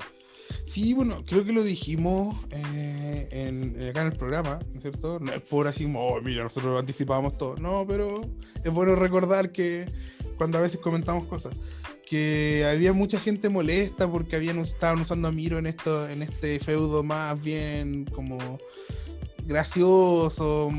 Misceláneo. Claro, misceláneo. Y yo dije que en realidad no me parecía bien, porque en el fondo si lo empezaba a mostrar como una, como un al tiro, como una, un luchador demoledor, me carga cuando hacen eso porque a la primera derrota ya se le perdió todo el, respeto a esta bestia. y eso pasa siempre. Bestia que tiene un invicto largo a la primera derrota, pues muchas gracias, listo. Hasta acá llegó tu, tu carrera, no, no sé si tu carrera, pero, pero tu respeto, tu, entonces, mostrarlo en esta faceta podía ir. Porque además, Miro no solo es una bestia, o sea, es un luchador muy completo y es un luchador muy carismático. Entonces, siento que, que lo usaron, eh, eh, fue entretenido verlo de esta manera y es un luchador que, debido a su envergadura física, no necesitáis construirle una credibilidad le ponía una lucha con cualquier luchador importante, le gana más o menos, de manera más o menos clara y listo, construido Miro, listo, por un campeonato. Entonces, me, a mí me parecía bien que estuviera en esto y, creo que ayer empezaron a hacerlo ya un poquito más serio, por lo mismo que dice Felipe, que fue lejos el luchador más dominante del combate. Eh, le dio lo mismo eh, que la esposa de su compañero fuera dañada y le dio lo mismo al punto que, como dice él, lo pescó y le dijo, lo subió arriba del ring, le hizo el tag, ya, mírate que esta la gano yo. Listo. Entonces me, me gusta, pues es un miro que, que, a mí me gusta porque creo que combina muy bien el, el poderío físico con, con, el carisma. Nico. Eh, sí, concuerdo totalmente. Además que ya vimos en su anterior paso como cuando, cuando se llamaba Rusev, ya lo vimos como una bestia dominante. Entonces es entretenido verlo con, con una nueva faceta, eh, que, que, nos vaya mostrando así como de yo soy más que una bestia. Eh, algo que me pasó con esta lucha, que yo la encontré bastante entretenida, eh, eh, por más que haya sido de relleno, yo juraba que iba a aparecer Trent. De verdad, yo juraba que iba a aparecer Trent. Después me acordé que estaba lesionado, pero pero eso, básicamente, yo concuerdo totalmente. Y vamos, miro que te viene solitario. Que vaya por el DTNT. Yo sé que lo puede ganar. Y luego vimos a Hanman, Hankman, perdón, siempre me cuesta decir Hankman, Adam Page, derrotar a Big Money y Matt Hardy. El y, ahorcado. Claro. y lo venció en una lucha que también fue. Eh, no fue muy larga, fue de 14 minutos una lucha promedio, ¿no es cierto? Y era una lucha en que el ganador recibía el, el 25% del sueldo del 2021 del perdedor o algo así. No recuerdo la cifra exacta. Era, era, era como todo el, todas las ganancias del primer trimestre. Claro, era una cosa claro, un poco era, enredada. Era, era un porcentaje de un tema financiero. Se lleva su No, plata. eh, eh, también cabe recalcar que los comentaristas, por lo menos que yo lo vi en español, que los comentaristas en español son asquerosos, cabe recalcar. Eh, decían que además del dinero de, de, Matt Hardy, que también está en juego, está el dinero de Private Party, donde el manager le llega Claro. el ingreso, entonces mucha más plata aún. Claro. Bueno, el asunto es igual, más allá de, de esta de esta curiosidad, eh, el tema era eh, esta desde que Hanman Page eh, se separa de Omega, lleva bastante tiempo siendo el el comillas agente libre más codiciado, ¿no es cierto?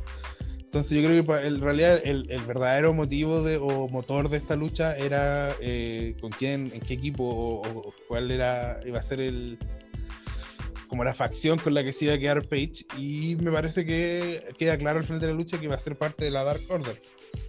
Y por ahí leí una solo porque la lucha tampoco fue una lucha así, yo la encontré entretenida, pero tampoco es una lucha para comentarla más allá, ¿no es cierto? Alguien dijo por ahí que, que Matt Hardy le parecía, no le compraba esto de, de, de ser como un, una, per- un personaje, una persona de negocio, después de, de como la guerra que había tenido, como que era difícil verlo así. Y yo le dije, yo la, Eh, o sea, ¿Po- po- ¿Podemos recordar su paso por TNA, por favor? Gente de Twitter que hizo esas cosas. Pero yo no, no me acuerdo quién lo dijo, si no lo nombraría porque sé que es una persona que al menos respeto, no, no, no fue un- alguien de un niño rata, ¿no? pero no me acuerdo quién, lo voy a revisar para comentarlo. Pero sé que yo siento que me gusta porque, porque además eh, la manera en que se viste, la manera en que habla, yo siento que está represent- representando un chanta de negocio, ¿me entendí? No, está representando un hombre de negocio así como, no sé, no es el capital, sino que es el máquina de Brandon con compañía. ¿no? Entonces, siento- Correctísima comparación, correctísima. Entonces siento que por ese lado le sale bien. Pues no sé, Felipe, si quieres terminar, complementar algo para que pasemos a la siguiente lucha. No, más, más allá de esa comparación no tengo otra mejor que esa, pero eh, sí siento que, que todo este tema que ya es enredado, que nos costaba a nosotros eh, recordar cómo era la estipulación, yo al menos no la necesitaba. No, a mí como espectador no me importa mucho si gana más o gana menos. Eh, Sí, o sea, entretenido ver a Hangman contra Hardy, claro, perfecto.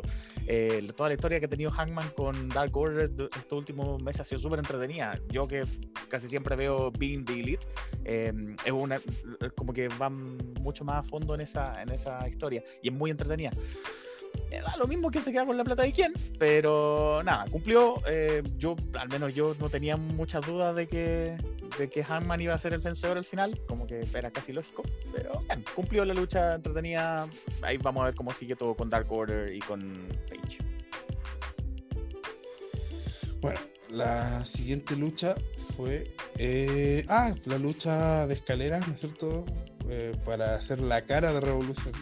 Que en el fondo la importancia de esto era que te daba la oportunidad por el campeonato de TNT. Y fue una muy buena lucha. Siento que fue una de la- las tres últimas luchas fueron muy buenas. Pese al final un poquito de la última, un poquito, ya vamos a llegar a ese Ya vamos a llegar, ya vamos a llegar. Sí. Y siento que fue una tremenda lucha, que fue muy bien usado el elemento sorpresa de Ethan Page, ¿no es cierto? Eh, que también tuvo sus momentos para mostrarse, para presentarse, para que el público dijera, ah, este es Ethan Page. Y termina ganando. eh, por ejemplo, también jugaron muy bien por ahí el, el- tema de que yo no quería que ganara Cody. po. Obviamente uno. Nadie quería que ganara Cody. Claro. No, a por favor. Nadie quería que que ganara Cody. Y siento que es- es- esas cartas las jugaron muy bien de esos luchadores que, que en el fondo no necesitaban esto para, para tener una oportunidad. La jugaron muy bien y termina ganando justamente alguien que, que sí va a crecer gracias a esta oportunidad, que es Scorpio Sky. Que dejo como dato, cuando empezó a ser construido como luchador eh, eh, ¿cierto? individual, como luchador en solitario, eh, en Dark tuvo una lucha para construirlo, para darle credibilidad contra un tal Ariel Levy bastante eh, interesante que, que pueden ver, ¿no es cierto?, si revisan en nuestra página. Eh, Un luchador bastante desconocido, pero muy, muy buen talento. Ojalá lo contraten. Claro, un, luchador que está en ascenso, un luchador que, que tiene grandes momentos, un luchador que de ahora en adelante podemos ver hartas cosas buenas de él y también estaba Scorpio Sky. Entonces, no, no sé qué les pareció, eh, eh, Nico, qué te pareció esta lucha. Eh, me pareció muy buena. Creo que los spots que hicieron con la escalera estuvieron muy buenas, pero muy buenas utilizar la escalera. Eh, yo la verdad no me sorprendí con Ethan Page porque no estoy tan familiarizado con su trabajo. Sé que fue campeón en TNA, eh, campeón de pareja, pero más que eso, es lo único que sé. Pero siento que luchó muy bien. Scorpio Sky me gustó que ganara. Aunque hubieran cambiado el premio, no puede ser que le hayan puesto un anillo estilo Sonic arriba de la escalera. O sea, es, es más, es más roto que, que la ficha que pusieron para Double or Nothing. En serio. Con- Eh, en comparación me gusta más la ficha, sí. Sí, Es que al menos la ficha eh, tiene, tiene su sentido eh, de estilo frente a- al, al logo de, del Exacto. Tenía branding, exacto. tenía branding por lo menos. Acá ponía un anillo de Sonic, pero bueno. Eh, ahora yo tengo una El duda. mejor David, promotor del mundo. Tacaño. Yo tengo una duda, David. ¿Scorpio Sky va a luchar contra Darby Allin este miércoles? No lo sé, sabes que no he visto Me nada. parece que no, yo no he visto No anuncio creo. oficial. No, Ah, no creo. Ge- Generalmente Es que yo este, este tipo de cosas las construyen un poquito más. Ya, es que yo había leído por ahí que iba a combatir contra Allin este miércoles y dije, ya, entonces no va a ganar. Entonces, Claro. Pero si no es así, toda la suerte de Scorpio Sky. Es que Oh, incluso si, incluso si perdiera, sería una muy mala jugada que fuera ahora. Porque por último, si Exacto. pierde, pero lo construiste bien y le diste oportunidad de que tuvieran su cara a cara y se dijeran algunas cosas, le haría muy bien a Scorpio Sky. Pero si hiciera inmediatamente este miércoles, no se habría servido de nada, creo yo. Exacto, por- por eso mismo decía. Eh, bueno, toda la suerte de Scorpio Sky, siento que haría un muy buen campeón de TNT. Vamos, yo confío en él. Felipe, También concuerdo, eh, Scorpio es un muy buen ganador. eh, me agradó lo de Ethan Page. Yo había leído rumores durante la semana que podría haber sido él, entonces la sorpresa no fue tan gigantesca. eh, yo lo, he seguido un tanto en el último año, en, en época de cuarentena, me puse a ver un poco más TNA y los campeones era él que, mm, en The North. eh, con Josh Alexander eh, fue dos veces campeón de TNA en parejas de TNA, perdón, de Impact. Impact, ¿no? Impact, es lo mismo. Eh, ha pasado por tantos veces- nombres que da lo mismo. Claro. Eh, dos veces campeón de Impact en pareja con Josh Alexander en The North y los campeones, el reinado más largo, eh, lo tienen el récord de ellos, fueron eh, eh, The North. Entonces, como luchador solitario no, no lo he visto realmente. Tiene un personaje muy entretenido que es el Karate Man, que fue con el que se despidió de Impact, que tuvo una lucha rarísima, cinemática, él, él contra él mismo, contra Karate Man. Eh, no sé, eh, es un tipo con mucho carisma, muy entretenido, es una buena adición al roster, em, pero no tampoco se fue lo predecible de que el participante sorpresa es el ganador, que de repente WWE no tiene muy acostumbrado a eso. Hay un participante sorpresa, bueno, ya sé que ese participante sorpresa va a ganar. No, en este caso no pasó eso y me parece adecuado. Bueno, pasamos al siguiente combate. Eh, un horror en esta lucha de los comentaristas en español, pero lo voy a lo voy a dejar para el final cuando tengo ciertas aprensiones, ciertas cosas que quiero eh, recalcar. Quiero, quiero eh, corregir una cosa. Sí, está confirmado que es Darby Allin contra Scorpio Sky miércoles en Dynamite. Lo va Oh, a defender. Sí, eh, acabo de revisar el, el Instagram oficial de All Elite Wrestling y lo confirman. Sí, el día miércoles. oh, Qué horrible. Pero bueno, pobre Eh, eh, la siguiente lucha fue una lucha cinematográfica, ¿no es cierto? Eh, y bueno, voy a comenzar yo para variar. que siento que fue. Bueno, tiene todo el sentido que haya sido una lucha cinematográfica porque eh, estamos hablando de Sting, ¿no es cierto? Y creo que fue una lucha entretenida, muy, fue una, lucha hecha muy a la medida de Sting, ¿no es cierto? Donde él pudo eh, eh, destacar, eh, eh, usar su bate, por ahí no sé cómo lo harán hecho, si quizás usarán un doble de, de cuerpo, pero recibió harto daño, no sé si habrá sido él, a lo mejor sí fue él. Y con- creo que también es una lucha que, que posiciona muy bien a Darby Allin, el personaje que él está teniendo, que es un po- tipo un poquito eh, lo que nosotros veíamos antes de Jeff Hardy, ¿no es cierto? Que, que era como siempre sabías que te iba a dar una, en este tipo de luchas, tú siempre sabías que te iba a dar un spot que así como que, oh, este tipo se mató. Eh, como que Darby Allin también tiene eso y, y creo que fue una, un- al final un resultado lógico que les sirvió a ambos y que fue bien construido. Por ahí alguno puede decir que, que lástima que Ricky Star tenga que estar perdiendo con un caballero de 60 años, pero, pero bueno, eh, es Sting, no es cualquier persona. Eh, Felipe, Yo soy el primero en admitir que no me gusta para nada Darby Allen, que a mí en lo personal me aburre Darby Allen. Yo sé que es muy popular, que, que recibe muchos eh, em, alabanzas. Darby Allen a mí en lo personal no me prendió nunca, siento que no me va a aprender jamás. Eh, ya también estaba medio aburrido de que, de que apareciera con Sting, de que Tim apareciera en la pantalla, que no pasara nada. Eh, ya era hora de que pasara algo. Lucha cinematográfica tiene sentido por, por las condiciones de Sting. Yo, bien, cumplió. Por mí, ojalá hubiera ganado Tim Taz, sabía que no iba a ganar. Em, pero me, me llevo el hate de la, de la jornada porque para mí, ojalá tenga luego el campeonato y sigamos el campeón pronto, sea quien sea, sea Scorpio, que no va a ser, eh, sea mm, el mismo eh, Rick Starks o Brian Cage, no sé, eh, mientras no siga siendo Darby o, o no, o no sea Sting, porque tanto no correspondería. Todo bien, eh, pero no, me entretenía lucha cinematográfica.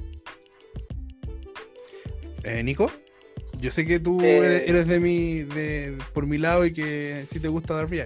Somos dos Sí, a mí me gusta, a mí, a Ya, mí me de- gusta. defiéndelo. Com- completamente. Eh, no, que acá no lo puedo defender porque tengo un problema. Me hubiera encantado que Darby hubiera hecho el film, Sí, ¿ok? también. Concuerdo. Sí. Eh, yo creo que, primero que todo, decirle a- al Felipe que puede ser que el mejor promotor del mundo nos sorprenda este miércoles. No creo, pero puede ser. Eh, segundo, yo creo que el icono llegó donde el mejor promotor del mundo y le dijo: Mira, si a Taker le funcionó, a mí también me va a funcionar. Eh, es que, es que en sí la- funciona, sí funciona. Sí, Recálquese Sí. la comilla que la gente no la puede ver, las comillas en el aire que hace Nico cuando dice promotor del mundo. ¿ah? No se lo tomen en serio, No vaya a pensar que estamos de acuerdo con Melzer. por favor. ya, ya, lo hemos, ya lo hemos dicho varias veces como broma. Eh, bueno, eh, yo creo que la lucha fue buena, tuvo spots bastante entretenidos. Brian Cage bajando una escalera con Darby Allin en, en posición de suplex, a mí me encantó. Yo quedé así como, qué bestia es este hombre. Pero como digo, siento que Darby Allin se tuvo que haber hecho el pin de alguna u otra manera. O sea, estamos hablando de Hollywood, todos sabemos que la caída que esta fue realmente no lo dejó fuera de la lucha. ¿ok? Claro. puede haber llegado fácilmente y haber hecho el pin, pero ok. Lo peor es que la toma terminó con Sting, así como mirando a la cámara, no terminó con Sting y Darby Allin, que es la persona que se está construyendo, sino que terminó con Sting. Que Es el campeón. Más que el negocio que se está Claro. construyendo, es el campeón actual de TNT. el Entonces es quien debería actual. ser más elevado. Es claro. que es el tema. Yo no creo que esté mal que hayan esto- hecho esta lucha para Sting. Lo que creo que esté mal es que hayan usado un campeón para darle, eh, para acompañar a. Sting, claro. Puedan agarrar a cualquier otro luchador y haber dicho, ya, tú eres mi protegido, ven para acá, vamos a luchar. Claro, O sea, bueno, igual por ahí el tema pasa de que tienen un, por ahí un estilo similar, se complementan cara pintada. Pintan la cara. Claro. Pero bueno, eh, el tema es que la lucha yo creo que, que fue buena. Al menos Sí. yo la disfruté. Pasemos a la lucha final. Que no- Oh, está quedando poco, poco tiempo. Nico, dale, sigue tú nomás, ya que estamos ya, eh, teníamos a John Moxley con el eh, luchando por el campeonato mundial en contra de Ken Omega en una lucha de alambre de púas con explosivo. Muy buena, a mí me gustó la lucha, no sé usted, a mí siento que fue una muy buena lucha, pero al final con, con fuegos artificiales de Gilbert, ¿quién quiere tomarla? Felipe, Ah, eh, sí, todos esperábamos mucho, siento yo. Eh, fue bien construido, siento yo, todo el feudo desde, desde que perdió el título Moxley. Eh, estaba muy ansioso de ver esto. A mí yo tenía, yo estaba nervioso, ansioso antes de que comenzara. Así como, ¿qué va a pasar aquí? Estos tipos se van a matar. Eh, en especial por el, dado el historial de Moxley. Y, claro, la lucha me gustó mucho el detalle de que los comentaristas, por lo menos en inglés, que es como lo estaba viendo, eh, estaban elevando de que de que el, el One Wing Angel, el finisher del Kenny Omega, jamás ha sido vencido. Y en esta ocasión tampoco lo fue, sino que técnicamente no, no, Moxley no se lo sacó, sino que explotó una, una cuerda cuando Moxley puso su pie en la, en la misma. Entonces él no se sacudió del One Wing Angel y está, todavía está muy protegido porque nadie claro. eh, se ha liberado de él, excepto por Kota Ibushi una vez hace mucho tiempo, por eso no lo están mencionando. Eh, Otro universo. pero fuera de otro universo. Pero nadie se ha liberado de él, entonces están protegiendo mucho el finisher de Omega. Lo volvieron a hacer de esta forma muy ingeniosa, siento yo. Em, si, nos, hasta si nos abstraemos del final, fue una lucha buenísima. Una- fue una lucha sublime. O sea, yo siento que fue, cada detalle fue pensado. Yo, una vez dijimos que nos tenía un poquito cansado estas, todas estas luchas, como que siempre con estipulación de Moxley. Y siento que manejaron todo muy bien para que Moxley tuviera su, su ópera de despedida, su, su sinfonía de despedida, donde se hicieron, perdón la expresión, recagar, que es la lucha que le gusta hacer a Moxley. Y, pero con, y al mismo tiempo que se sacaban la cresta, tuvieron, todo iba con una historia, como dice Felipe, de, de preocuparse de ese tipo de detalles. De... Entonces siento que fue una lucha excelente. Y cuando pasa esto de que viene como esta gran explosión, y más encima entra eh, Eddie Kingston, que ustedes saben que nosotros somos todos aquí. eh, La idea de que saliera Kingston, la idea de que saliera Kingston a mí me pareció muy buena. Que Sí. pareciera porque era su Sí. rival, lo odiaba, pero lo tengo que salvar de esta. Claro. posicionaba, posicionaba muy bien a Eddie Kingston. Yo siento que la gente en general terminó, eh, eh, ¿cómo se llama esto? Si- Sintiéndose eh, representada por Kingston cuando tuvo su feudo por el campeonato. Si lo que hablábamos, de que él lo puso muy over. Y, y de una cierta manera tú te sentías identificado con Kingston con este sueño de que no voy a dejar todo por ser campeón. Entonces lo encontré hasta, hasta eso, hasta que salía Eddie Kingston y va todo genial. Hasta la explosión final. y, como- y es una lástima porque no hay cómo sacársela, no hay cómo decir ya, pero no importa. Es que no, no podía, es que era. era- ah, eh, definía todo. Es como los últimos tres de un Royal Rumble. Puede ser un Royal Rumble excelente, pero si los últimos tres no le gustan a nadie, cagaste, no sirvió de nada todo lo que hiciste.